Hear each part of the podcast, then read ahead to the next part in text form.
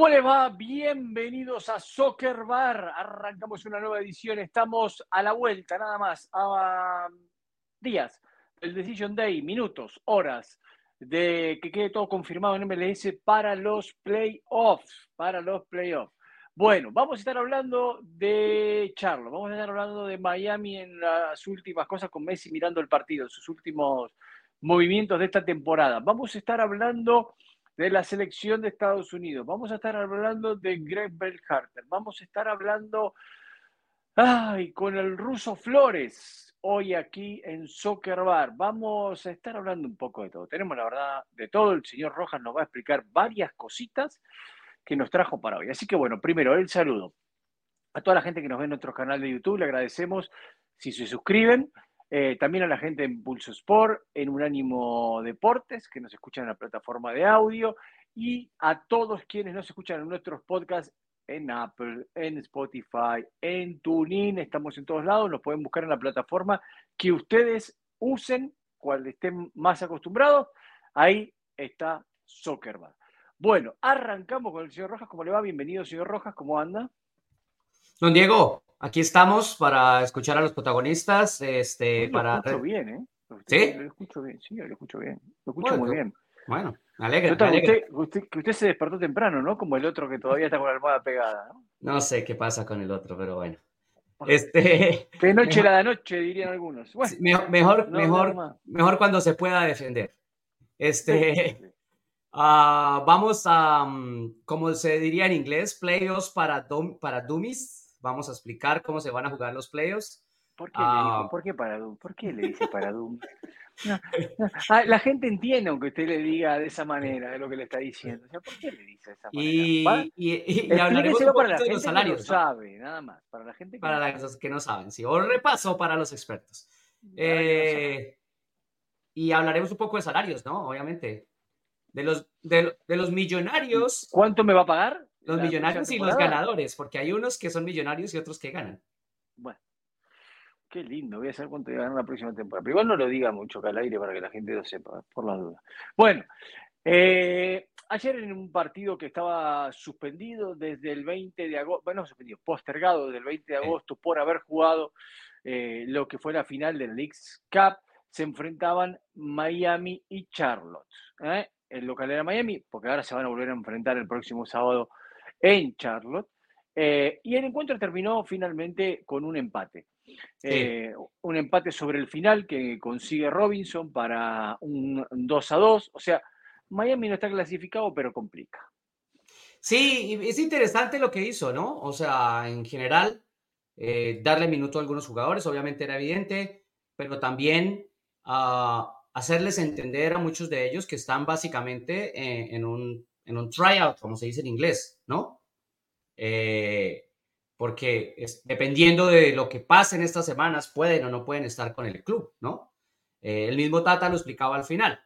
O sea, la liga a veces, con, con las normas que tiene, hace que si yo me quiero quedar con un jugador y quiero traer a otro, pero mi prioridad para lo que quiero del club hace que el que, el que está afuera sea más clave, tengo que dejar ir al que tengo, aunque lo quisiera tener, pero para poder cumplir con las regulaciones. Entonces, claro, eso hace que muchos jugadores en estos partidos tengan que levantar su nivel y tengan que empujarse para poderse quedar. No solamente en Miami, en muchos otros equipos. Sí, sí, muchos otros equipos y bueno, eh, también el tema este de que muchos jugadores mayores de 24 años van a ser agentes libres después de haber Claro. cumplido cuatro años de contrato con sus respectivos equipos. Eh, entonces, a partir de ahí también abre un pool muy grande Después de haber jugado cuatro años en la liga. en la liga. Pues- Eh. Sí, el caso más importante creo que para Miami ayer fue el regreso de Gregory. ¿no? Sí. Después de, después de una lesión muy larga, de un intento de regreso y una situación en la cual se resintió, eh, tuvo que esperar un poquito más y bueno, y ahora está, y ahora está eh, en, buena, en buena forma. Pero le Así estamos que- dedicando mucho tiempo a los muertos, ¿no? Eh, No, no, hay, no, uno, no, hay, uno no. que, hay uno que casi que se hace un harakiri, pero ¿Quién bueno, está? eh, Cuénteme, ¿quién está? ¿Qué te, qué te, qué, ¿Qué, qué... ¿Vino ese bonus? No, no está el señor. Claro, el señor bonus nos, envió, nos envió reporte desde Miami porque estaba en Miami. Desde Miami, porque bonus me escribe, me dice, no estás en Miami, no, no estaba en el estadio, bonus, y yo decía, bueno, perdón, bonus, porque le debo una atención, él me invitaste a comer asado, y yo no lo registré a bonus cuando vino, pero bueno, eh, mil disculpas, señor bonus. A ver, vamos al informe de ese bonus entonces. El señor, el iluminado, le voy a decir, ya vas a ver por qué. A ver. El iluminado Claudio Bonus, entonces, y el reporte de lo que sucedió en el Inter Miami Charlotte y las implicaciones, Diego, para, para Charlotte. Amigos de Soccer Bar, ha finalizado el encuentro acá en el DBR Ping Stadium. Finalmente Charlotte y Inter Miami igualaron 2 a 2 al equipo de las Carolinas. Se le escapó una oportunidad única para llegar con un triunfo a la última jornada y que solo dependa la clasificación al partido de comodines del equipo de Cristian Latancio, que una vez más sobre el final deja escapar la victoria. Han sido 13 los empates en la temporada con este hoy acá en Miami. Muchos de esos empates pudieron ser victorias para que Charlotte no tenga que sufrir ahora y depender en la última jornada de otros resultados. Comenzó ganando el equipo de Latancio con un gol de Enzo Copetti, que era una buena novedad porque el argentino volvía al gol. Lo empató el conjunto de Miami casi en el minuto 6 de agregado en el primer tiempo. En el segundo tiempo, Charlo volvió a tomar la rienda en los primeros minutos y se puso en ventaja a través del colombiano Kerwin Vargas. Y a partir de la salida, precisamente después de Kerwin Vargas y del otro extremo, el extremo derecho, el polaco eh, Kamil Josviak, y los ingresos de Justin Meran y de Scott Arfield, el equipo de Charlo le dio la iniciativa a Inter Miami y a partir de ahí el equipo de aquí, el equipo local, se le fue encima a Charlotte, lo terminó igualando y si no fuera por Cristian Kalina, el arquero croata de Charlotte, lo hubiera terminado ganando Inter Miami. Insisto, Charlotte tuvo todo a su favor, creo que hoy el entrenador, como le pasó en gran parte de esta temporada, por eso repito, tres empates, no supo cerrar el encuentro, lo trajo acá de nuevo a Guzmán Corujo a convocarlo recién de que pasara mucha jornada, de que lo vea marginado del equipo, lo volvió a convocar para este partido y hoy lo tuvo en el banco, no lo hizo ingresar cuando quizás el uruguayo podría en esos últimos 10 minutos, cuando Charlo todavía tenía la ventaja, haber sido una pieza quizás importante para cerrar el encuentro. Insisto, Charlotte vino acá con la ilusión de ganar y llegar a la última jornada solo dependiendo de un triunfo una vez más con Miami. Ahora las cosas cambian, tendrá que esperar que pierda Montreal, tendrá que esperar que pierda Chicago, tendrá, o sobre todo, que no ganen ninguno de estos dos rivales, insisto, Montreal, Chicago o New York Red Bull. Charlo deberá ganar, obviamente, y, esperar, insisto, otros resultados. Desde el DBR Ping Stadium, la casa del Inter Miami, Claudio Bonus para Soccer Bar. El iluminado lo vio, ¿no? Muy bien, muy bien. Gracias, Claudito. Gracias, Claudito. el, el, dormilón me acaba de llamar por teléfono. para pedirme disculpas que no se cuenta. Digo, ya estamos acá, tiene que conectarse ahora. Oh, oh, no pensé que no estaban, dice. Qué bueno, estás todavía con la almohada pegada. Está con la almohada pegada. Bueno, eh, hoy no trabaja, no sé, porque dijo que hasta las 3 de la mañana se había quedado fiesta, que es feriado hoy, no sé. No, no, cuando hace fiesta no trabaja. Pero bueno, no le quitamos. Ah, la parte enfermo, la parte enfermo. Ah, ya entendí. Bueno, eh, ahí lo explicaba muy bien Claudio. Y uno de los problemas de la Tancio ha sido mantener resultados. Y la cantidad de empates que suma Charlo en la temporada ha sido muy grande. Y ha perdido muchos puntos. Por eso el topic que pone aquí el señor Rojas es perdí una chance de oro. Sí, ante un equipo eliminado como Miami ganándole 2 a 1, tenías que cerrar el partido tenías que cerrar el partido. Y el, el, gol, la verdad que hace Robinson, entra solito, todos pierden la marca y, entra solito para definir. Eh, lo veo complicado, lo veo complicado que clasifiquen y veo más complicada la continuidad de la tensión, aunque el señor que está a mi lado dice, no, eso es puro cuento, que no, que no, que no. Bueno, yo le digo una cosa, hoy, hoy aquí, la próxima temporada Charlo la arranca con otro técnico. Pero es que eso no es, no es lejos. Lo que yo le dije que no, que no, es a ese nombre que usted mencionó. A Solskjaer. Claro, pero no, eh, y que no entremos otra vez a explicar quién es Oleg Gunnar Solskjaer, pero lo que sí es cierto es que Charlotte iba a esperar a que se termine la temporada para hacer el análisis, ¿no? No, sí, ahora, ahora y, lo cierto es que, y lo cierto es que lo que dice Claudio, lo que dice Claudio es parte de ese análisis, o sea, fueron un montón de empates que tendrían que haber sido victorias, la mayoría de ellas, y que por no controlar el partido, por no hacer los cambios apropiados quizás, o por no leer, por ejemplo, en ocasiones el partido, o quizás incluso, porque eso también lo puede explicar el entrenador, quizás incluso por querer ir a más, por pretender que la mejor manera de defender y de controlar ese resultado es ir buscar el otro, aunque regale las espaldas, terminó regalando las espaldas. Y ganando bueno, pero tengo, eh, yo tengo un conflicto con eso, con la sí, Un conflicto con la Tancio porque la Tancio te empieza jugando un partido muy ofensivo, atacándote, presionando todo y después te clava Catenacho puro. Sí. Entonces, entonces, no sé eh, por qué no sabe cerrar los partidos, la verdad. La verdad, no entiendo, porque él es un técnico que se aferra a ese cierre de partido. Mire cómo vino, mire, mire cómo vino, mire cómo está, mire cómo está, mire. Hola. Muchachos. ¿Cómo anda? ¿Cómo están, muchachos? Qué pena. Eh, te cuento que no entendí lo que se estaba diciendo en nuestro chat. Disculpen. Aquí estoy. Eh, un placer estar con ustedes, como siempre, eh, hablando de, Charlotte, equipo que. ¿Qué, pasó que se quedó ayer hasta las 3 de la mañana? ¿Qué se quedó haciendo hasta las 3 de la mañana ayer? que los vecinos se quejaban del ruido. Un par de piezas importantes, y de hecho me estaba preparando para este programa porque no tuve la oportunidad de ver el partido de México eh, entonces lo, lo vi de, de, corrido, los 90 minutos, y bueno, eh, simplemente así se dio la noche hasta que me di cuenta que el perro ladró y dije, bueno, ya son las 3 y punta. Entonces, eh, bueno, un poco cansado, pero aquí estamos. Entonces ahora le salimos a deber. No, se trasnochó, no fue a trabajar, llegó tarde al show. Y la culpa de nosotros porque estaba preparándose para hablar con nosotros. No, al contrario, le, les pido disculpas, pero... ¿Es, feriado hoy que fue a trabajar? No. Ah, no. No, no, no, ¿cómo así? No, no, ah. claro, no, yo trabajo todos los días. Es no, simplemente. No, hoy tenía día libre, no sé, por ahí. No, no, no, no, para nada. No, no, no. Aquí ah. hacemos espacio para Soccer por supuesto, pero lo otro siempre va de contado. Bueno, eh, nada, Charlo tenía todas las posibilidades de ser y las termina, y las termina perdiendo el, el solo. Y ahora, como explicaba Claudio en el informe, depende de un montón de resultados que creo que va a ser muy difícil que se le den. No sé lo que opinan ustedes, ¿no? Sí, va a estar complicado. O sea, lo primero que tiene que hacer es ganar su partido. Quizás esa sea la tarea más, uh, no fácil, pero la más asequible, porque al final del día es un rival que conoce, que acaba de jugar, que puede corregir sus errores, digamos, y, ganar. ¿Jugará Messi? Sí, va a jugar. ¿Sí? ¿Va a jugar? Sí, va a jugar. Va a jugar. O sea que sería la primera vez que va a jugar en, el, artificial. En artificial, sí.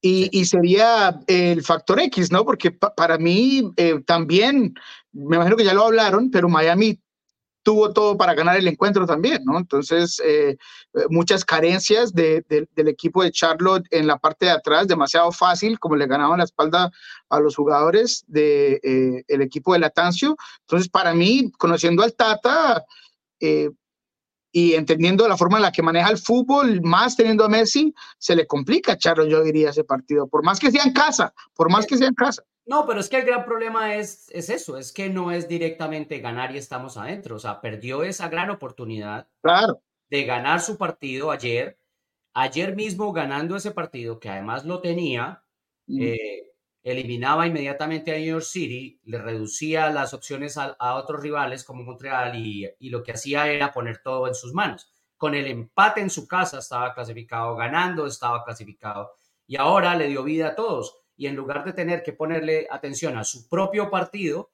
ahora tiene que ponerle atención a su propio partido y a tres más.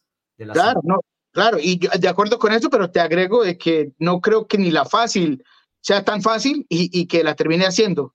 Eh, porque para mí Miami termina ganando ese encuentro. Claro. Bueno, eh, cambiamos de tema. Dejemos a Miami y a Charlo y vamos a hablar de los juegos, los partidos claves que ahora ya sabemos cuáles son.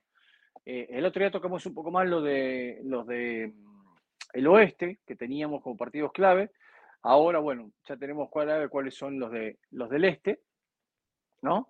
Sí. Eh, mira, mira qué, nivel, miren el logo de Soccer Bar ahí, qué nivel de producción tenemos, cada vez vamos creciendo más, una cosa increíble esto, ¿eh?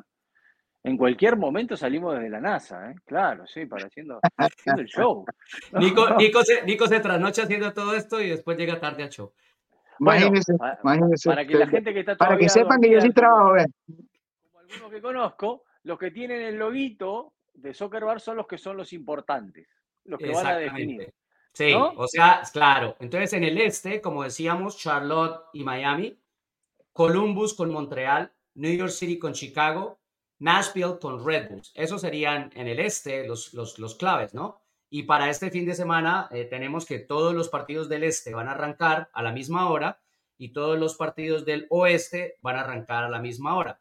Para quienes están viendo eh, la imagen, quienes nos están viendo en, en YouTube, eh, los horarios que están puestos ahí son los horarios del, del oeste, o sea, con lo cual ah, es 6 y 9, ¿no? En el, en el este. ¿Correcto? Correcto. Exactamente, exactamente. Arranca más temprano. A las 6 y Sí. a las 9 son todos los partidos. Eh, así es. Eh, son las dos, los dos horarios Y que... Inicialmente son cuatro claves en cada lado, ¿no? En cada zona. Cuatro partidos. Sí, Sí, bueno, a ver, si bien para mí Charlotte y Miami eh, se juegan algo y por eso obviamente están entre eh, con los marcados, son los de eh, menos posibilidad. Ese es el de menos posibilidad que, que el resto, porque de darse algunos resultados en los otros ya está. O sea, Charlotte, no, Claro, aunque gane, lo que no pasa- depende nada. de más. De acuerdo. Lo que pasa es que como juegan a la misma hora y Charlotte está involucrado, lo hace clave. Porque el resultado de aquí- Charlotte. Aquí hay un punto. No sé, ¿te- ¿tenemos tabla, eh, Rojas? No. Ok, bueno, no importa. Aquí, aquí, aquí hay un punto, que es que Nashville lo único que puede aspirar frente a Red Bull es subir un escalón más en la tabla de posiciones. Correcto. Pero no va a aspirar, no va a aspirar a llegar al cuarto lugar para No. definir de local. Entonces, mi gran duda en ese partido es, ¿pongo los jugadores o los descanso? No. Los pones porque vienes primero de, del parón de esta semana. Tienes que ver cómo viene. No, Nashville tienes que- jugó, Nashville jugó. No, no. el partido. Nashville Sí, jugó, sí, pero los que no tuvo parón. estaban, pero los que no estaban se reintegran y tienes que empezar a reintegrarlos, o sea, verlos cómo vienen, darles minutos con, con el club, eh, volver a, a- a, digamos, a montar tu, tu base tradicional. John, porque John, entre semana no los dices- usaste. tú me dices, le Ujú. damos minutos. Sí, minutos. Tú me dices que el único que creo que importante del 11 fue es Fafa Picot, que no tuvieron ellos, que se había ido con Haití. Sí, Porque Godoy no fue con Panamá Godoy no fue. y Leal no fue con Costa Rica. Jugó. No, Así Leal creo que jugó uno. Bueno, el Es otro que, día es que Costa Rica y Honduras jugaron un partido, por ejemplo, eh, Brian Acosta también jugó y volvió. claro. Bueno, el otro día él, él jugó el partido que tenían pendiente con New England, lo jugó. Sí, Él lo jugó, Leal lo jugó. O sea que no, no perdió ningún partido, digo, con Nashville. No Pero yo, yo creo, yo creo que de todos modos pone un, un equipo, si no es el principal cerca de, Sí. Gary Smith es ah, muy, ha sido muy firme y muy constante en este último partido de la temporada.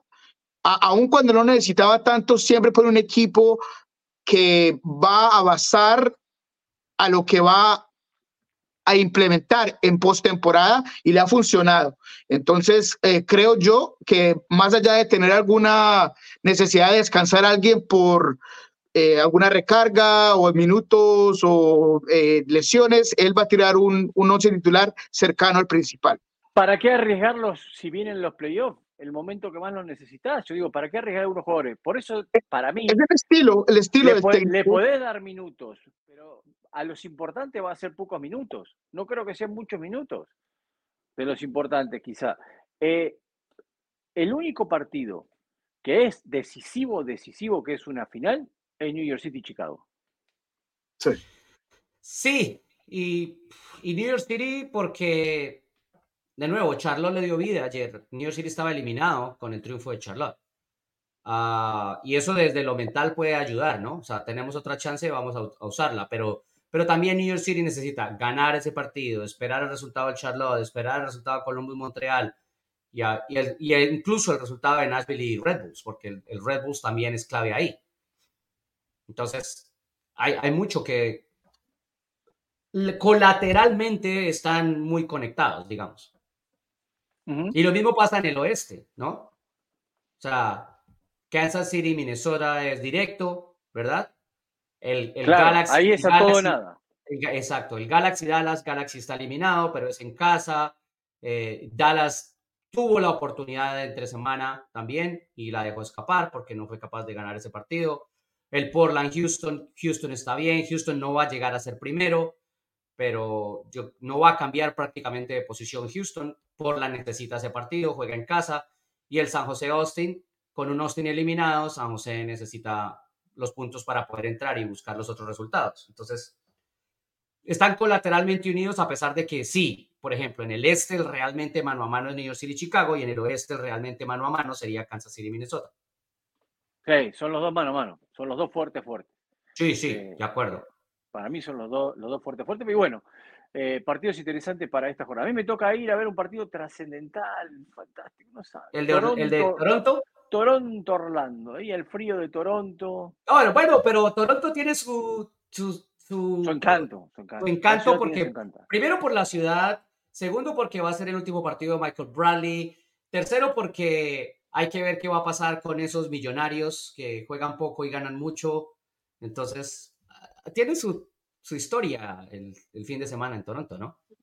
Creo que lo único que lo rescata es el retiro de Bradley, ¿no? Porque del resto, eh, para mí ese equipo hay que eh, agarrar una planadora, romperlo por completo y volverlo al mar, porque nada de lo que se ha hecho está está bien, está bien puesto. O sea, eh, tienen que mirar qué es lo que va a ocurrir con, con, Insigne, qué va a ocurrir con Bernadeschi, eh, en realidad cuál de los jugadores que acabas de traer van a funcionar.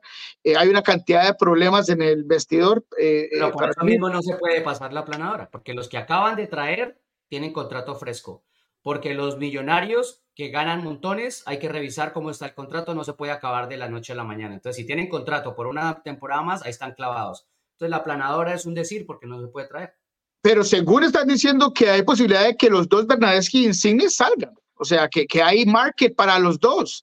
Eh, de, que el equipo a lo mejor tome una pérdida de cierto dinero, pero con un nuevo técnico y se supone que están buscando eh, una persona más en la gerencia que, que, que, todo sea una reconstrucción de un plantel. Pero ya, la contrataron, ya la contrataron. exacto. La han contratado eh, bueno, ¿cómo es? Eh, la, no es el director técnico en realidad, pero es el director deportivo, más o menos, ¿no? Sí, el técnico también, el técnico es Herman. No, no, no, no, no. No, no, el técnico está, pero, pero acaba de llegar. Pero...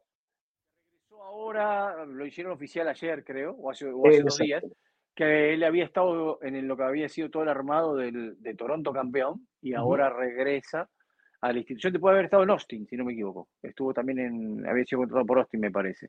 Sí, entonces la conclusión es que hay una idea de que se va a hacer un recambio por completo y, yo diría que por lo menos uno de esos dos de esas dos mentiras que trajeron tiene que, que salir. Eh, Bernadette que ha hecho más que Insigne, Insigne es el que más gana, entonces si vamos con la matemática normal, sería Insigne el que sale.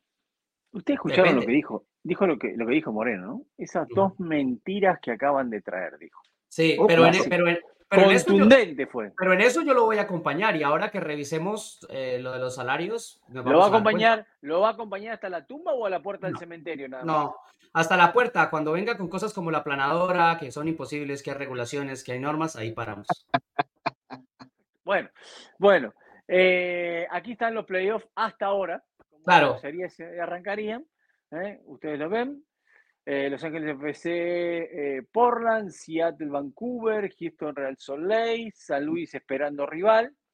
Eh, por el otro lado, bueno, Orlando, Nashville, qué lindo partido ese.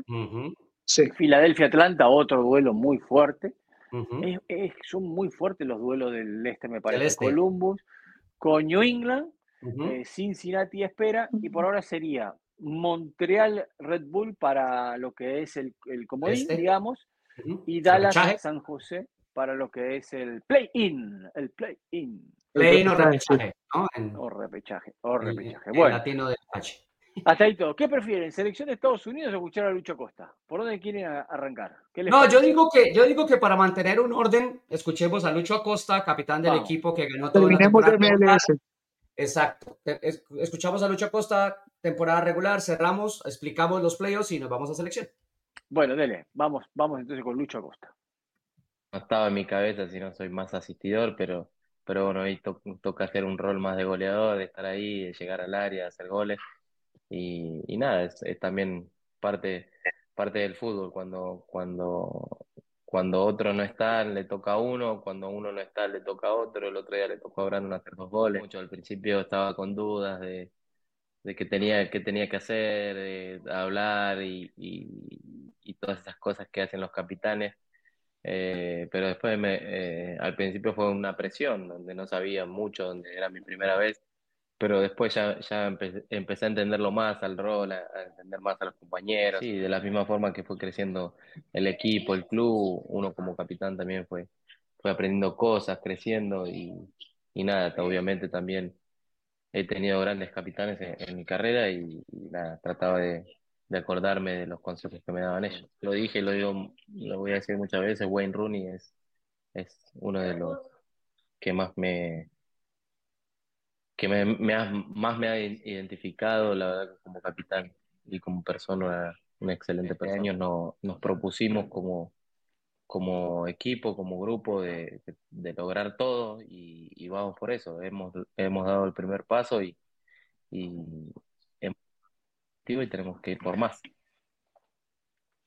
Ahí está, se propusieron. Mire lo de Wayne Rooney, no había escuchado lo de Wayne Rooney, ¿eh? Eh, importante para él cuando estuvieron en DC United ambos, ¿no? Compartieron sí. DC United. Sí, sí, es interesantísimo porque um, cuando, cuando, para mí, cuando Lucho se va de DC United, um, había una duda de una posible lesión crónica que tenía. Él logró rehabilitarse de eso, manejar su salud, fue a México, empezó bastante bien, después la cosa no funcionó, no pero sí, no pero, pero pasa mucho también por el entorno, por los compañeros, las situaciones, etcétera. Volvió aquí y, y, y, es indudable el impacto que tiene. Es capitán, es, es goleador, que, es asistidor.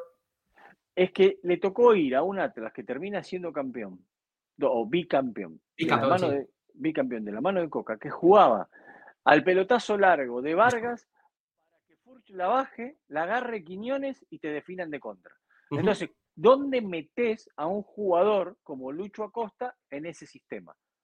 No cabe. Posible, que te da, no te cabe. da pausa, que, claro. De acuerdo. No, no, no, no, no cabe. O sea, Atlas jugaba a un sistema que no era de Lucho Acosta. Cuando Lucho Acosta aparece en Atlas, uno decía, ¿y qué están buscando? Porque Atlas no juega con un sistema Lucho Acosta. Uh -huh. Era muy difícil porque después tenían tres volantes en la mitad de la cancha se hacían cinco con los carrileros, que eran muy fuertes, pero eran todos de marca y de ida y vuelta. Entonces nunca había un tipo que sea el que ponga la pausa y que juega a lo que juega Lucho Acosta, digamos, ¿no? No, no, el, además porque el, saltaban mucho las líneas con Camilo. Claro, saltaban las líneas, Camilo Vargas. Lo buscaban constantemente a Camilo para distribuir, Camilo se metía entre los centrales a distribuir con Furch así, largando arriba, peleando contra todos, y Quiñones en un momento fantástico que le salían todas, ¿no? Sí. Todas las que tenían le, le salían al hoy es el jugador del América. Uh -huh. Pero bueno, eh, insisto, Diego Cora no ve a Cincinnati campeón. Diego Cora no ve a Cincinnati campeón. Pero hay que respetar lo que hicieron porque la verdad que fue fantástico. Hasta ahora buenísimo. Sí, Lucho, lo cierto. Obviamente va a pelear por el MVP, ¿no? Claro, obvio, sí. Se sí. supone que es el gran candidato, el, el, que tiene todos los votos. No sé si es el gran candidato con Buanga, ¿sabe? Sí, pero es que como te digo, Buanga le van a dar el botín de oro. Eh, la, la, liga bueno, no sabe dar, cómo hacer sus cosas. Se lo gana, disculpa, sí, muy bien dicho, se lo gana. Entonces él ya se lo va a ganar en 19 goles. Si no marca más este fin de semana, entonces es fácil. Le dan uno el balón de oro, el MVP, y al otro el botín de oro. Todo solucionado, listo, ya está. Y, y se, quedan, se lavan las manos. Y se quedan todos contentos. ¿Claro? No, no, no. A ver, yo te digo una cosa. Buanga ha sido el jugador más desequilibrante para su equipo. Sí. ¿No? Eso, sí. esta temporada de Los Ángeles de FC, sí. Lo que dice Nico es verdad, o sea, de esa manera él se ha ganado el botín de oro, ya lo estás premiando y listo. Pero, pero, el jugador más importante de la temporada para mí ha sido Lucho Acosta. Sí, de acuerdo, de acuerdo. Bueno, como digo, ya todo depende. O sea, yo escucho mucho lo que dicen otros analistas y obviamente Lucho es el que la gran mayoría terminan poniendo como su voto, eh, aquellos que lo hacen público, eh, pero yo creo que eh, a veces los méritos se basan mucho en únicamente los números de lo que hace Lucho y hay otras cosas más allá de eso que hace a un jugador importante. mi voto eh, se lo di a Cucho, eh, porque estás hablando de 21 eh, combinación de goles, contribuciones de gol en, en, general. Es un jugador que ha jugado toda la, la, franja de arriba de, de ese club, un club que estaba manejado completamente por Lucas Elarayán. Sale Lucas y ¿quién se convierte en el creador de ese equipo? Cucho. Cucho es el que mantiene ese equipo donde está, trabajó bien con Cristian, trabajó bien con Rossi cuando llegó. Entonces, eh, si vamos a los números, le quitamos, no sé, seis goles que tiene eh, de tiro penal eh, a costa y entonces ya empezamos a manejar las cosas distintas. Entonces, simplemente digo que a veces... ¿Que no valen o qué? ¿O valen diferente? No, no, yo simplemente digo que no es tan obvio como la gente lo hace ver que, oh, no es que Lucho es un jugador que las mete todas y, se enfocan únicamente en los goles sin saber de, qué, de dónde vienen los goles, ¿no? Eh, entonces, para mí es respetable lo de, lo, de Acosta y me parece que, claro, que lo merece y ha sido importantísimo, ha hecho goles geniales, de generador de juego de ese equipo, pero lo que ha hecho Cucho, para mí tiene un poquitico más de importancia con 400 minutos más y un equipo que ha, cambiado tanto, que no tiene un proceso largo como eh, Cincinnati. Está bien, bueno, ya saben que el señor Moreno ya ha cantado su voto. Voto cantado para Cucho. ¿No? Sí. Bueno, a ver, señor Rojas, explíqueme los playoffs, por favor. Explíquele a la gente. Bueno. ¿Cómo es, cómo es, que, cómo es que les dijo? Playoffs por Dummies.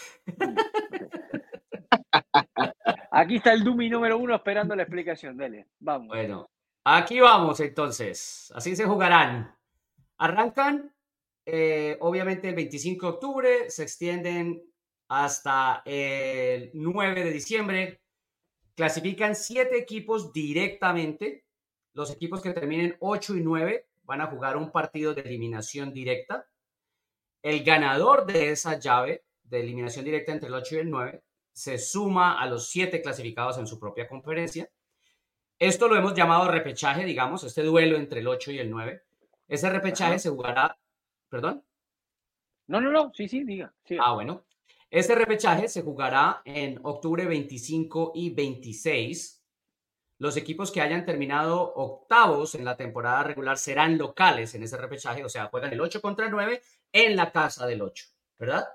Para este repechaje, para esta llave, no hay tiempos extra. En caso de que haya un empate, se va directo a una tanda de, eh, lanzamientos desde el punto penal. Ya se pueden llamar penal, correcto. Entonces, así se define este repechaje entre el 8 y el 9. Siete clasifican directos, el 8 y el 9, juegan un repechaje 25 y 26 de octubre sin tiempo extra, solamente con penales para definir un clasificado. Este clasificado básicamente se, domina entonces el número 8, ¿cierto? En la conferencia. Siete directos y el ganador de ese repechaje. Con ese repechaje, con esos emparejamientos, entonces serían el 1 contra el 8, el 2 contra el 7, el 3 contra el 6 y el 5 contra el 4. ¿Sí? Estos, estas llaves se van a jugar al mejor de tres partidos. ¿Qué, es lo extraño, no? ¿Qué es lo, nuevo y lo que mucha gente a lo mejor empieza... Y yo no sé si aberrante. Beisbolístico. Sí, a mí tampoco me gusta. Sí, sí, beisbolístico, está bien, pero, pero aberrante no lo llamaría, pero, pero bueno, es, es una forma de tener un poco más de partidos, básicamente, ¿no? Porque en lugar de hacer una llave de eliminación directa, uno contra el uno y se acabó, el uno contra el ocho y el que gane pasa, es una serie de tres, que pueden obviamente ser dos nada más, ¿no? Entonces, juega. Ese es el punto, es el punto, Pasamos de una serie de eliminación directa a una serie de tres. Cuando el mundo siempre nos tiene acostumbrados a una serie de dos partidos. O sea, aquí siempre hacen algo distinto, siempre tienen que destacarse. eso no está mal, para mí eso no está mal.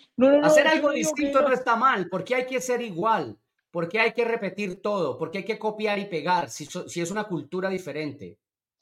Ese es el gran problema. Queremos venir a un lugar y decir, ay, pero es que yo estoy acostumbrado. Papacito, usted no está donde estaba. Acostúmbrese a lo nuevo. ¿Sabe cuál es el problema? Sí, yo... ¿Cuál es el problema, papacito? Que usted está jugando un deporte mundial que y de tradición. tiene un formato. Y de tradición. Y tiene un formato. Sí, de acuerdo. Estoy de acuerdo, estoy de acuerdo. Pero ese deporte de tradición que tiene un formato y que es mundial ha tenido desde no tener fuera el lugar, desde que el arquero no pueda coger las manos, eh, la pelota con las manos, perdón, eh, sí, con las manos, desde el bar, desde ha evolucionado. cuatro árbitros, o sea, ¿no? Y, acá teníamos definición por shootout. Eh, ah, bueno, exacto. Eso que, eso, exacto. En un principio, ahora no es tanto. En un principio la liga realmente era completamente distinta. Era una incubadora de pruebas, ¿no? Entonces, en lugar de los penaltis, el shootout y entonces y los cambios y la guerra de arqueros y el etcétera. O sea, la liga era una incubadora de pruebas en el deporte. Y luego, obviamente, con más ojos, con más desarrollo, se convirtió cada vez más en, en, en, más eh, reglamentado o en más regularizado a lo internacional. Y estoy de acuerdo, puede que no, no sea necesario, en eso estoy de acuerdo, no es necesario que una llave de estas se convierta en una llave al mejor de tres partidos, eso está claro. y lo, lo, raro de MLS es que esos, esas pequeñas cosas casi parecieran que es como para avalar a aquellos que siguen otros deportes, porque lo del shootout era como lo del hockey, ¿no? Y ahora nos introducen esto de, de los tres partidos como si fuera béisbol, básquetbol, es como si quisieran pegarle a esa eh, industria o a esa gente, a esa categoría, eh, para crear más, más ratings, para crear más, ¿me entiendes? Rating sí, rating sí, pero sobre todo porque después de firmar un acuerdo, con, con una empresa como Apple, hay que tratar de ofrecerle la mayor cantidad de productos posible. Entonces hay que tratar de ofrecer más partidos. Es un buen punto. por eso esto. Entonces, estas llaves se jugarán al mejor de tres partidos. Se juegan de octubre 28 a noviembre 12. Para el primer partido, y de ser necesario el tercero, el local será el mejor clasificado en la temporada regular, ¿no? O sea, cuando se enfrentan el 1 contra el 8, se juega en la sede del 1. Si, si gana ese partido, se va a la sede del 8. Si el 1 ganó ese partido, se acabó la serie. Si el 8 gana ese partido, se regresa a la, sede, a la sede del 1 para cerrar en casa. O sea, la, la localía se ganó a través de cómo se quedó clasificado en la temporada regular. Ahora. Típico playoff americano, de deporte americano. Sí, sí, sí, correcto.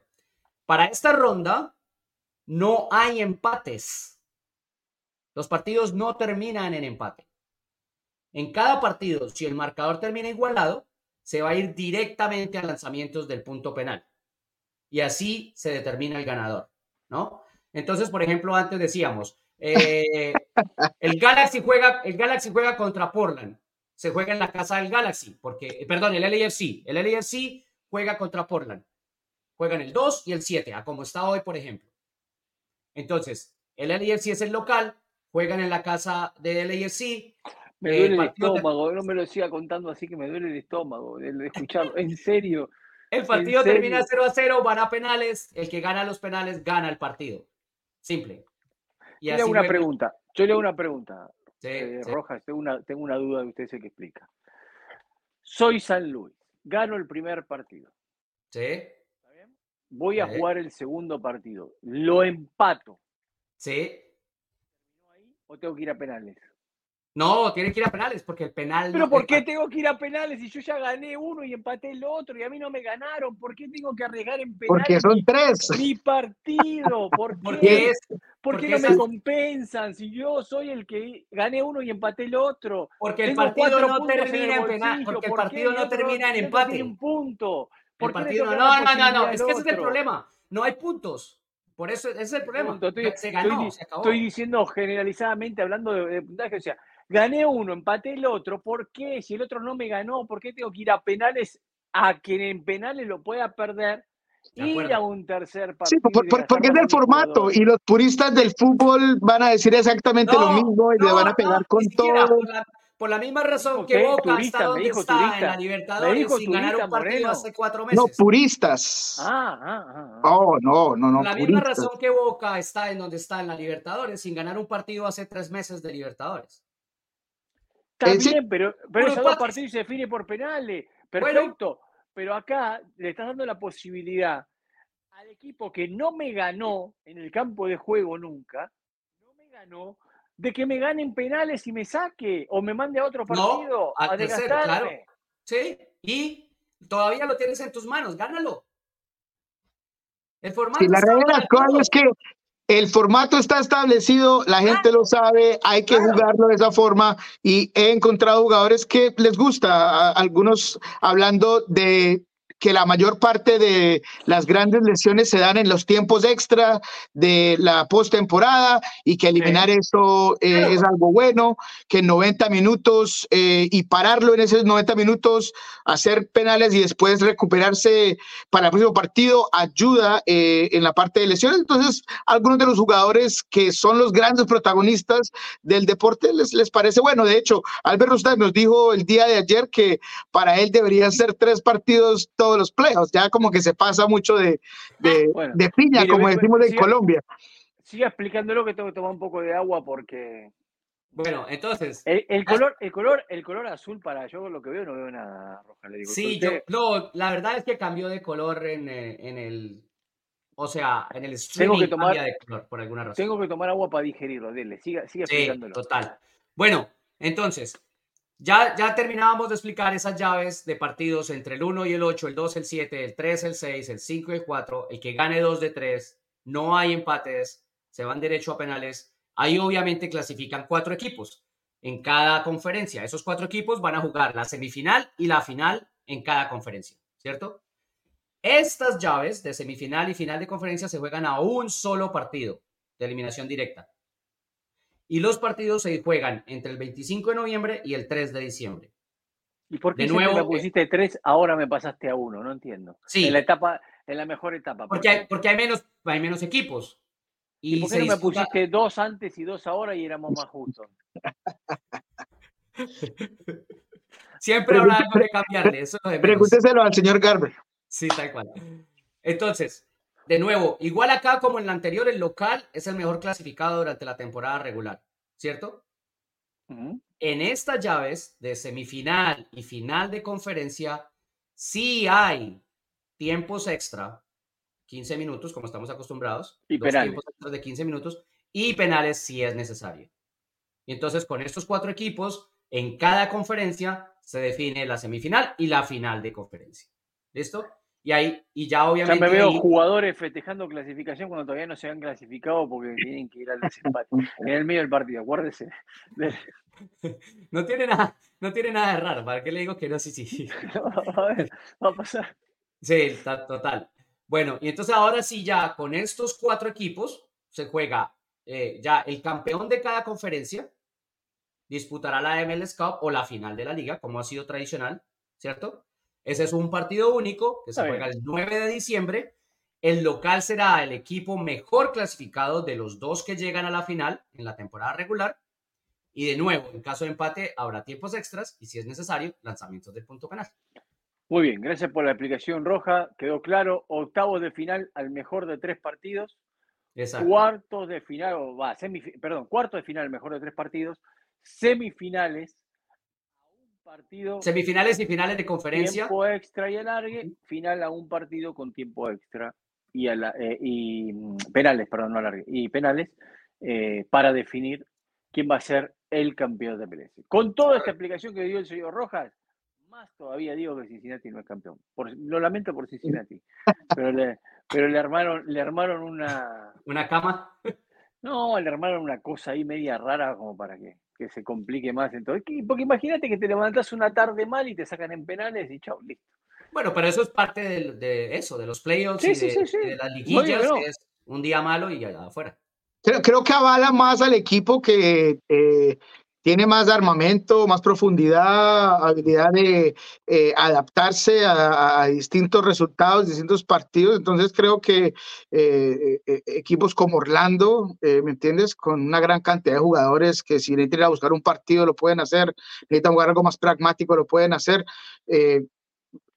las lesiones creo que van a afectar a Cincinnati porque no sabemos qué pasa con Santi ni con Mosquera, que los dos salieron lesionados de su paso con la selección Colombia.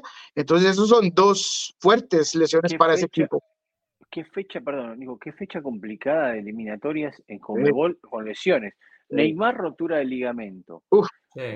Dos jugadores de Paraguay, no recuerdo los nombres, en el mismo partido también rotura de ligamento. Las lesiones en Colombia. O sea, fue duro, ¿eh? fue complicado esta, esta fecha FIFA. Para los clubes y para los jugadores, ¿no? Que Por la época del año y el calendario que han tenido los jugadores en general, porque vienen de torneo internacional, liga, eh, ya es la segunda fecha de eliminatorias en un mes, porque se jugó en septiembre y les falta la de noviembre este año. Entonces eso genera los viajes, obviamente. Bueno, hablemos de salarios. Quiero de la plata. La plata para la próxima temporada quiero que... Ah, no, para 2023. Yo pensé que me iba a dar la plata de la próxima temporada. Bueno, ¿cuánto iba a ganar? Cuénteme. A ver, número uno número uno, obviamente. Leo Messi, obviamente. ¿Cuánta platita le dieron a Leo Messi? 24.46 es la 20 millones, obviamente. El garantizado. El garantizado Estos son los cinco, eh, las caritas están ahí. Leo Messi, Insigne, Shakiri, Chicharito y Bernardeschi, los cinco más altos salarios de la MLS en el 2023. Entonces, como decíamos, uh, Messi con 20 millones 446, Insigne 15 millones 400, Shakiri 8 millones 153, Chicharito 7 millones 443 y Bernardeschi 6 millones 295. Esto es por temporada, ¿no? No, ah, eso hay que explicarlo, tampoco. Eso hay que explicarlo. Eso es este año. Por eso. Correcto. Eso no es igual cada temporada. Oh, no, cambia, por supuesto. Por eso hay, una, hay uno nuevo todos los años. ¿Por qué no es igual? Si tú firmas un contrato por tres temporadas, por ejemplo, con Javier Hernández. Porque los contratos eh, eh, cambian, varían de, año por año, dependiendo del jugador y dependiendo de la compensación del año en particular, eh, cambia. Sí. A ver cómo los contratos no, los contratos no cambian. Lo que pasa es tampoco eso tendría, eso implicaría firmar un contrato cada año. No, no, no, lo que digo es que el término. pero hay contratos que, como dice Nico, hay contratos que usted lo firma y, me, dice, bueno, el primer año voy a ganar 100. Exactamente, a eso me refiero. La, la, distribución, la distribución de la compensación puede cambiar o no. Yo, como jugador, puedo firmar un contrato en el que cuatro años, en los cuatro años me pagan lo mismo. Y listo. Exactamente. Pero también como jugador y como club puedo firmar un contrato en el que cuatro años, en el primer año gano más, en el segundo gano menos, en el tercero gano esto y en el cuarto gano esto. Y la variación de eso puede ser acordada entre el jugador y el club, porque puede ser, por ejemplo, si te vas a poner un poco mayor de edad, entonces esos cuatro años prefiero darte más dinero pero, este año. Está bien, yo lo entiendo, entiendo. Eh, entiendo esa explicación y es muy lógico. Ahora, si ellos hacen oficial los salarios 2023, ¿por qué no hacen oficial directamente el salario por lo que se firmó el contrato? Porque se puede reconstruir el contrato, se puede cambiar, eh, porque ya sabemos que la razón por la cual se distribuye, y a eso iba yo, que se distribuye, el, se firma, se distribuye de cierta forma porque hay un tope salarial y el tope salarial cambia eh, anualmente y se pueden hacer modificaciones. Cierta, eh, por eso es que Garth Lagerway aquí pero, ellos no están dentro del tope salarial, Nico, porque son DP. O sea, no, para no pero, pero, pero, DP puede cambiar. A, eso iba yo. Garth Lagerway, le decía al jugador. Con peras, eso es sumar manzanas con peras. Eso es sumar manzanas con peras. ¿Qué es lo que decirle, decirle a un jugador, te voy a pagar esto y no eres DP y el año entrante eres DP o este año eres DP y el año entrante no, entonces no, claro, eso no. Eso es diferente a la construcción de un salario. Es diferente, son dos cosas diferentes. Es el manejo de cómo. Y comprar el salario y bajarlo de DP a TAM es diferente a la construcción del salario. La respuesta a la pregunta de Diego de por qué no se hace es porque hay jugadores que entran a mitad de temporada.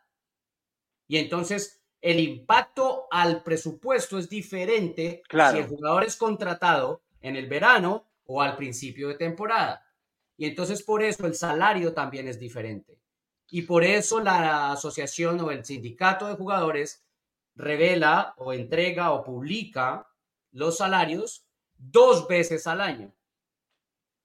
Porque los jugadores que tienen contrato de temporada, que empezaron la temporada en el club, tienen la cifra, la cifra seguramente va a ser igual en, la, en las dos en las dos Pero entonces, con esto que me estás diciendo, John, con esto que me estás diciendo, los 20 millones de Messi son la mitad de lo que va a cobrar realmente, entonces, porque no, no, no, no, no, no, él está a mitad de temporada. Exacto, los 20 millones es lo que cobró en 2023, punto.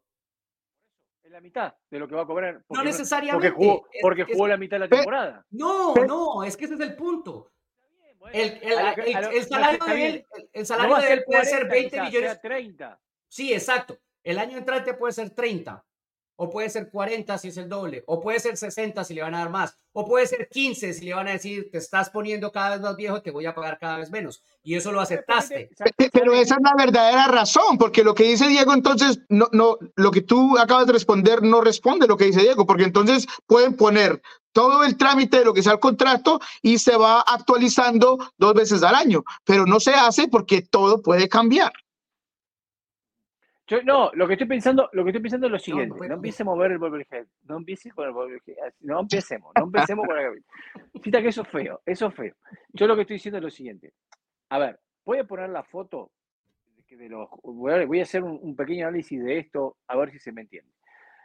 Nosotros hoy sabemos que Messi en el 2023 cobró 20 millones 400.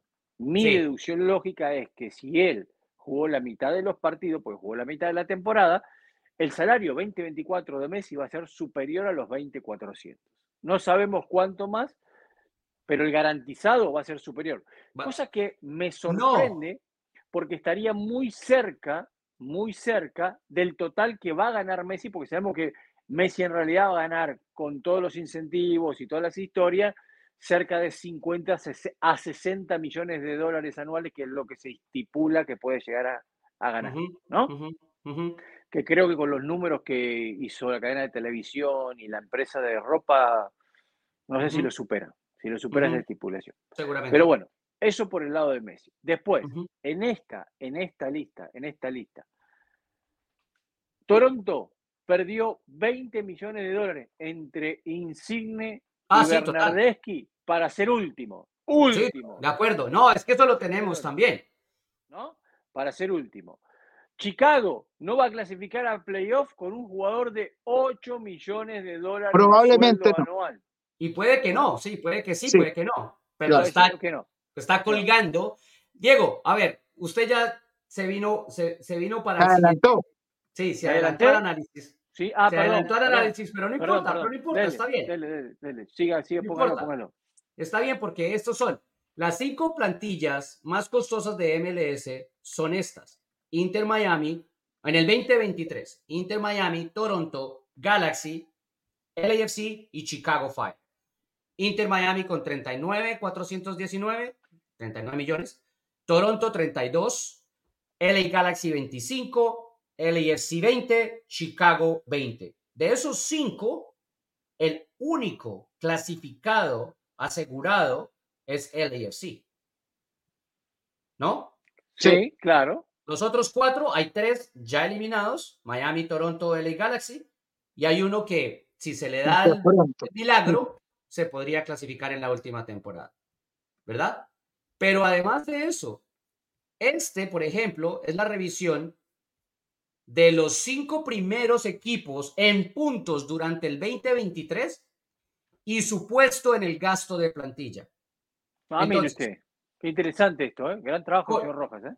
Columbus Crew quedó quinto en el número de puntos, ¿cierto? Es puesto 14 en gasto de plantilla, con 15 millones 313. Philadelphia Union fue cuarto en la cantidad de puntos hecha en el 2023 y es puesto 25 en el gasto de plantilla, 13 millones 291. El San Luis City fue tercero en puntaje y es el 27 en gasto de plantilla, 11 millones 186. Orlando City del señor Oscar Pareja terminó segundo con la segundo detrás del ganador de los puntajes en la regular. Es el equipo con menos gasto de plantilla de la MLS en 2023. Ocupa el puesto 29 con 9 millones nada más. O sea, casi que lo que gana Chakiri paga Orlando. Chakiri. No, no, ni siquiera lleguemos a Messi o a Bernardeschi o a Chicharito, nada, cero. Y Cincinnati, que fue el ganador del Super Shield, o sea, el equipo que mayor puntaje sumó en la temporada 2023, ocupa el puesto 21 en gasto de plantilla, 14 millones 384. O sea, de los cinco equipos que ganaron la mayor cantidad de puntos en los 27 partidos hasta ahora, nos queda uno solo, no hay ninguno antes del puesto 15 en gastos de plantilla. O sea, los primeros 15 equipos que más bueno, dos, no llegaron ninguno a ser ni siquiera quinto. Dos cosas, dos cosas que con lo que quería terminar antes. Una demuestra que lo importante para ser exitoso es que tengas un buen equipo, un equipo equilibrado, armado. Una estructura. Exacto, estas mega estrellas solamente no te van a, a, dar como resultado ganar un equipo. Porque, a ver, Inter gana con Messi la League Cup, que es un torneo aparte y que se le dieron un montón de cosas, pero necesitó traer a Vilés, a Farías, a eh, Gómez, a otros jugadores para poder armar un equipo. Para poder armar un equipo. Eh, todos estos equipos que recién veíamos son todos equipos consolidados, todos equipos consolidados y que vienen de trabajos, como Columbo no tan largo, pero otros vienen de trabajos largos. Eh, lo de San Luis nos sorprendió a todos, lo de Oscar Pareja lo hemos hablado aquí un montón de veces.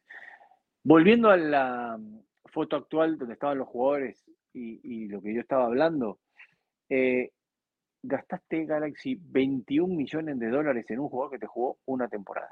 Sí, Le diste 21 millones de dólares a un jugador que te jugó una temporada. Toronto, gastaste 20 millones de dólares en dos jugadores que te armaron un quilombo bárbaro en el vestuario. Sí. Y que uno se quiere agarrar a trompadas con los aficionados, En, la, tribuna. Y que además no producieron o no, no siguieron la, por la expectativa más allá de lo problemático con el grupo, es el hecho de que cuando estuvo en el campo, tuvo momentos, eso no, no vamos a negar, que tiene talento, tampoco lo voy a negar, pero la, la constancia de un jugador de ese calibre nunca lo tuvo. Porque de los que más gastaron, al único que le resultó efectivo fue a Los Ángeles FC, que gana un título y ahora puede volver a ganar otro. Está todavía compitiendo para, para poder ganar otro. Bueno, nos tenemos que ir, se está haciendo muy largo. Eh, rápido para irnos. ¿Qué tiene? ¿Qué tiene que estar mirándolo así? ¿Tiene algo que le está molestando en ahora? Todavía tiene telarañas de donde estaba metido anoche. Un mosquito, ¿qué es lo que está ahí? ¿Dónde se metió? ¿Dónde metió la cabeza? No, sé qué tenía aquí como rondándome, pero está bien. Bueno, eh, hablemos rapidito de, la selección de Estados Unidos.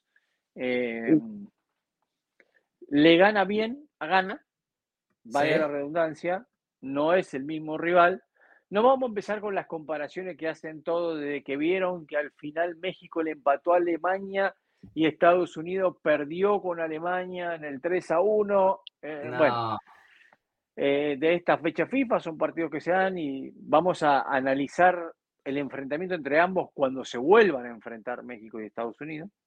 No hay una cosa que sea transitiva ni matemática que podamos aplicar a, ambas selecciones. No, no, es que no hay regla de ante tres. mismos rivales, ¿no? Sí, no hay regla de tres en el fútbol. Y yo creo que la única diferencia es lo externo. Me parece a mí que Jimmy Lozano tiene claro y se nota que está trabajando un proceso, que está tratando de montar cosas, que está recogiendo información y que está pensando a largo plazo. y el resultado con Alemania es bastante bueno para ese proceso. Lo mismo hace Berhalter.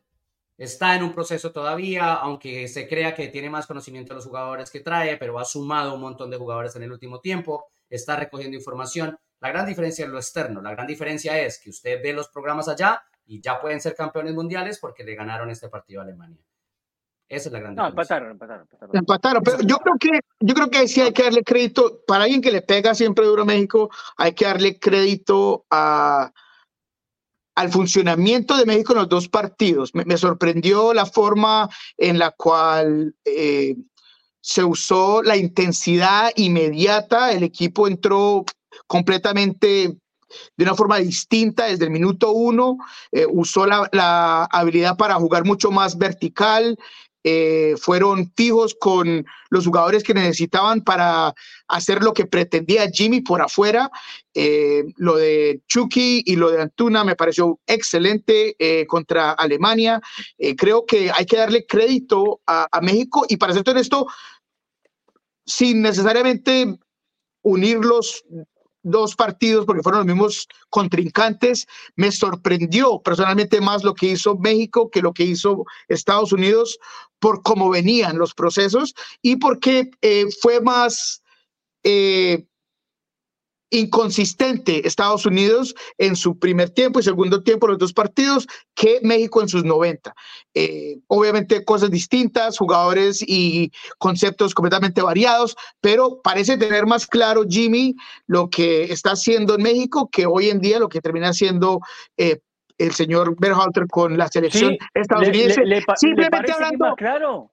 No, no, no, o sea, hablando de estos dos partidos, de lo que vi yo personalmente en esos No. dos encuentros, que es una algo pequeñísimo, ¿no? Pero me sorprendió por la forma en la que venía el equipo de México. Eh, pero en Estados Unidos fue bueno. Creo que lo que resaltó yo de, el- lo, de, lo de Estados Unidos es que se estuvieron, que, que- que se notó unidad en, el grupo, en el conjunto, que, se divirtieron jugando juntos, que después del partido, eh, Tim uh, Wea, que, termina teniendo un, partido fenomenal, habló bien de Gio, de también lo que se viene con Taylor Adams. Hay un conjunto y algo que se necesitaba después de todo el quilombo que hubo con la selección. Creo que eso es lo que yo resalto de, de esa selección estadounidense, es esa unidad que se notó del grupo y lo felices que se notaban jugando todos juntos.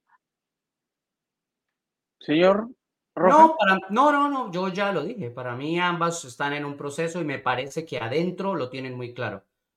Y me parece que Jimmy es, está haciendo el trabajo adecuado y lo que tienen que hacer es respetarlo y dejarlo trabajar. Y Berhalter también ha asumido esto con, a su forma, porque cada uno es, ti- tiene diferentes formas, pero me parece también que lo ha asumido con eso, con la, con la necesidad de encaminar un proceso y no estar preocupado por otras cosas. Comparto lo que dice Rojas. Creo que obviamente eh, hay que ir despacio y hay que tener paciencia. Se vieron buenas cosas de México frente a Alemania, se vieron buenos cambios del entrenador, buenas reacciones, algunos jugadores. Hay que recordar que estos mismos jugadores hace tres meses eran insultados y un montón de cosas. Y eso es eh, trabajo del entrenador. Hay que darle valor al entrenador, que gana una Copa Oro, A eso, güey. fácil de ganar, pero que gana una Copa Oro, eh, y que a partir de ahí consigue una tranquilidad y hoy puede trabajar y hay que dejarlo trabajar. Hay que dejarlo trabajar. No hay que apresurarse porque recordemos que México le ganó a Alemania en un mundial y después terminó pasando lo mismo de siempre. Entonces, no hay que No apresurarse. solo eso. Les dijeron un año antes cómo le iban a jugar a Alemania y jugándole así le ganaron.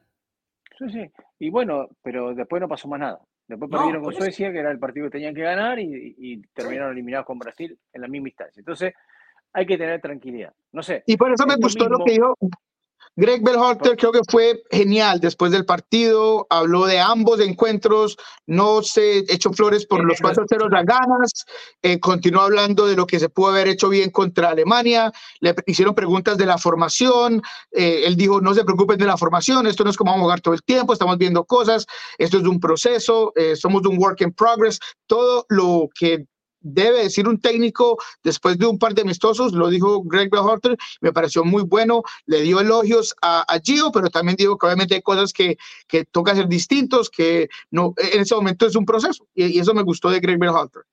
Bueno, vamos a escuchar a Greg Jarte porque aquí yo te- tengo que traer la canción acá algún día te vas a avivar que usábamos Jorge Romero. Exactamente. La voy a traer, la voy a traer. Vamos a escuchar a, Gre- a, a Greg Berhalter, yo después quiero decir algo de Greg Berhalter. Dele.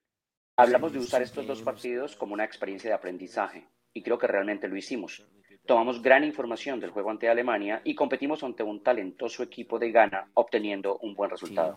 And get a good result. To me, it's it's a work in progress, and um, you know our job is to, to continue to build and progress. Para mí es un trabajo en proceso. Nuestro trabajo es continuar la progresión, mejorar, crecer, y cuando ves una mitad como el primer tiempo de hoy, realmente es una señal de que estamos mejorando. Esto es importante, pero creo que va a tomar mucho trabajo, enfoque y crecimiento de todo el grupo para llegar a donde queremos llegar. Um, you know, focus and, and progress by, by the whole group um, to get to where we need to be. We're confident that we can hurt teams. Tenemos Um, confianza en que podemos hacer daño a los rivales con la pelota. Lo vimos ante Alemania y también lo vimos hoy. Eso es muy bueno, pero de nuevo, en estos partidos de alto nivel hay que mantener al rival en cero o mínimas oportunidades. Y eso es algo que hicimos bastante bien hoy, pero no lo hicimos mucho ante Alemania y tenemos que seguir mejorando en ello. We're going to need to continue to improve on that. Muy bien, ahí estaba. Yo creo que hay una diferencia, esto quería decir solamente entre Grebel Harter y Jaime Lozano, no como entrenadores, sino de la parte que cada uno le corresponde asumir, que es que a Grebel Harter, para mí, arranca con una mochila de lo que pasó, Mm.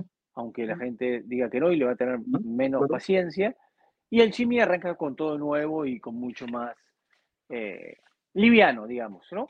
Eh, no tiene que cargar con eso, nada más. Eso es lo único que... Y no lo Ojalá- estoy jugando como Ojalá porque, porque estando de acuerdo con usted es factible que a esa mochila que carga Berhalter se la respeten más que a lo nuevo con lo que arranca Jimmy Lozano. Eh, puede ser. A la larga quizás usted tenga La, razón. la historia nos diría eso, correcto. Sí, de la forma como se manejan las cosas en la Federación Mexicana de Fútbol, sí. Bueno, ¿qué nos quedó? ¿Qué nos quedó pendiente? Nos queda pendiente lo que le prometimos a nuestros amigos salvadoreños, Oh, Una- de- una charlita, una charlita con el ruso Andrés Flores. Hablamos de su presente, hablamos de, de lo que viene para él y obviamente hablamos de la selecta y cómo ve la... in- no, iba a decir la ignorancia, no, no. Ah, la poca atención que le da la federación a los jugadores que podrían aportar mucho a esos procesos de selecciones y a esos jugadores nuevos. Vamos, adelante con el Ruso Flores, por favor. Un poquito la experiencia, el recorrido después de asumir con el equipo, de empezar como asistente, de quedarse con el equipo después del movimiento de Shannon, ese crecimiento personal. Bueno, ha sido una transición eh, sorpresiva, si te soy honesto. Eh, han pasado cosas muy rápido, en muy poco tiempo. Pero muy contento de estarlo viviendo, he estado aprendiendo mucho, he estado también eh, transmitiendo todas las experiencias que vi como jugador, ahora como entrenador a los jugadores jóvenes. Y estoy muy contento de todo lo que está pasando y tratando siempre de, eh, de seguir creciendo. Desde ese punto de vista, ¿qué es lo más influyente que puede hacer un entrenador joven como, como tú a, a un segundo equipo, a chicos que tienen la aspiración de llegar al primer equipo y, y de la manera diferente también en que se juega, por ejemplo, la MLS Next Pro? Bueno, yo creo que el reto más grande para estos jugadores en esta etapa es eh, manejar la frustración, ¿no? Porque ellos se sienten tan cerca de, del nivel MLS, de los primeros equipos, pero a la vez también están lejos, ¿no? Entonces hay que saber manejar todas estas emociones y ahí es cuando todas las experiencias que uno ha vivido ayudan mucho para saber tomar las mejores decisiones y tratar de mantenerlos siempre motivados. Sí, y en ese, en ese conocimiento, en ese traspaso de conocimiento y visitar otros equipos, ir a otros lugares, ¿qué tan cerca, qué tan lejos ves eh, toda esa camada chicos? Nosotros tenemos un grupo muy bueno, con mucho talento, que esperamos que en algún punto se puedan tomar decisiones para que puedan pasar al siguiente nivel. Eh, obviamente falta mucho trabajo y el trabajo del día a día es muy importante. Así es que, bueno, eso es a lo que nosotros nos enfocamos y, y ya vendrán los momentos en los que ellos puedan tener sus oportunidades. En lo personal, además del crecimiento en el terreno de juego, obviamente, de trabajar con el grupo día a día, eh, cursos, licencias, ¿qué otro tipo de experiencias te han, te han ido alimentando en este camino? Bueno, yo cuando era jugador saqué mi licenciatura en admi- Administración de Empresa, mi máster máster en Administración Deportiva y ahora estoy haciendo el, el curso B de entrenador, así que ya casi lo termino en diciembre. Todas estas cosas obviamente ayudan a que uno esté mejor preparado, ayudan a que uno tome mejores decisiones y bueno, ahora que estoy expuesto a este tipo de trabajo y a este rol, me han ayudado mucho para poder manejar este tipo de cosas y ayudarle a los jugadores. Sí, desde, desde los números, desde la tabla, por ejemplo, la gente podría ver, bueno, el equipo realmente últimamente resultados como tal no ha obtenido.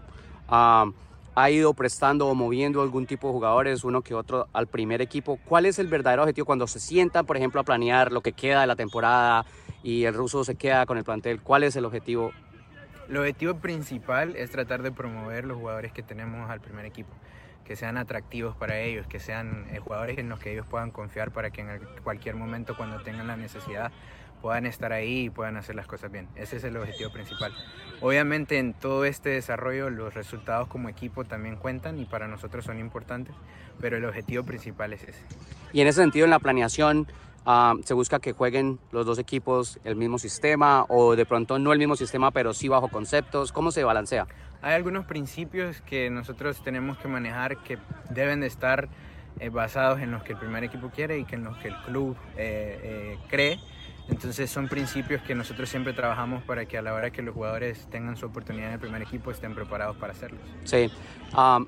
fuera del terreno de juego también un poco de cosas este año, por ejemplo, eh, el ICE Gio yo creo que para ti fue importante, con, con Gio llegaste, si no me equivoco, ¿cómo se manejó también eso dentro y fuera del grupo y en lo personal sobre todo? Bueno, yo con Gio tengo muy buena relación, él fue mi entrenador por mucho tiempo, eh, después él tomó la decisión de traerme aquí también, confiaba mucho en mí. Eh, y fue un golpe duro, eh, no te lo voy a negar, porque obviamente eh, yo sé lo que es yo como persona y, también como profesional. pero son decisiones que se tienen que tomar, son decisiones que, que, deben de pasar en este mundo. Y bueno, ahora obviamente le deseo lo mejor, estoy siempre en contacto con él y obviamente sé que le va a ir muy bien. Sí, en, en todo este proceso, Russo, desde dejar de jugar, desde el Cosmos, la selección, ser entrenador, tener la cabeza, digamos, de, estudiar también para prepararse. Ah, ¿Qué hay enfrente? Todas esas herramientas que te ponen enfrente. Me ponen siempre tratar de buscar retos, siempre tratar de ir creciendo, siempre tratar de estar eh, eh, aprendiendo más. Eh, soy una persona que, que se considera que siempre quiere estar creciendo y que siempre quiere estar con nuevos retos. Y en este caso, para mí, tomar la decisión de pasar de ser jugador a ahora ser entrenador era un reto que me va a ayudar a crecer en mi vida. Entonces, eh, yo siempre estoy buscando este tipo de cosas para, para que me ayuden a, a, seguir creciendo y a llegar siempre a lo más alto posible. ¿En lo inmediato estás comprometido a largo plazo con, con el dos? sí, sí. ¿Sí? Y por la cabeza, eh, ¿pasa al país? ¿Vas a volver en algún momento, ofrecerle lo que sabes?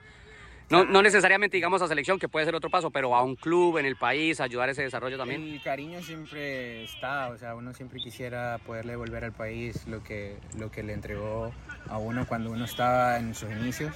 Eh, entonces, para mí sería un, un, paso importante, pero los tiempos tienen que ser los justos, ¿no? Los tiempos tienen que ser los justos para, para que yo pueda ayudarle al país y también el país me pueda ayudar a mí. Sí, desde lejos, ¿cómo se ha visto el tema de de selección, todo el, el, enredo, la salida de Hugo, ese tipo de cosas? Son tiempos complicados, eh, son tiempos difíciles eh, de, de, de, transición generacional, de, que viene un grupo nuevo.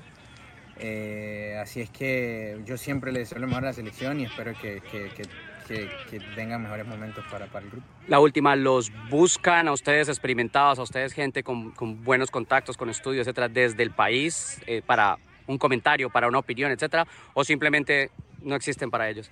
Pues la prensa sí siempre está pendiente de uno, siempre está pendiente de, de, las carreras de uno y de las opiniones porque pues uno ha estado mucho tiempo ahí. La federación no mucho, eh, entonces eh, creo que ellos deberían de tener un poco más en cuenta la opinión de jugadores que han tenido experiencia afuera eh, para poder tomar mejores decisiones. Sí, pues un placer, gracias. Gracias. Muy bien, ahí está Russo. Se retiró muy joven el Russo Flores, ¿no? Sí, sí, Sí, tiene, creo que 33 años. tiene. 33 sí. tiene. Sí, sí, sí, se retiró muy joven. Jugó en el Cosmos. Jugó en el Cosmos, jugó en Portland. Uh, eh, y bueno, y terminó siendo eh, asistente primero. Creo que fue un equipo de, de, USL también. Sí, Estuvo... sí, sí, sí. Y terminó siendo asistente de. Eh, llegó con Gio Savarese a Portland Timbers eh, cuando se creó el segundo equipo, fue asistente del segundo equipo. Con la salida de Gio, el entrenador del segundo equipo, uh, Shannon Murray, eh, pasó a ser asistente en el primer equipo y entonces el ruso se quedó con el segundo equipo. Muy bien. Bueno, veremos cómo le va como, como entrenador. Como jugador, un jugador habilidoso. Eh, las lesiones no lo respetaron mucho y después eh, sí. también tuvo algunos problemitas él, pero bueno. Eh, ¿Sabe, sabe, sabe que tuvo un paso por River, ¿no? Por la academia. Ah, mire usted, no sabía eso. Sí, sí, sí. sí. Mire qué bien. Mire Sí, qué sí. bien. Bueno. bueno, nos vamos, mire, ya estamos 1 y 15, una hora 15 minutos. Nos van a echar, nos van a echar. Castigo por llegar tarde. No se quede más Sí, dormido. oye, de verdad. Moreno, no se quede más dormido, por favor, porque si no, mire lo largo que se hace esto. El quilombo vamos. Saludos a todos. Nos encontramos la próxima semana después del de eh, día, la última fecha de la jornada, Decision Day, donde sabemos ya todos los clasificados. ¿eh? Yo no voy a estar, los dejo con estos dos señores que van a hacer un gran trabajo como siempre lo hicieron la próxima semana. Pero bueno, después nos reencontramos en la otra. Abrazo grande, suscríbanse a nuestro canal de YouTube. No se olviden. Gracias. Chau. Chau, chau.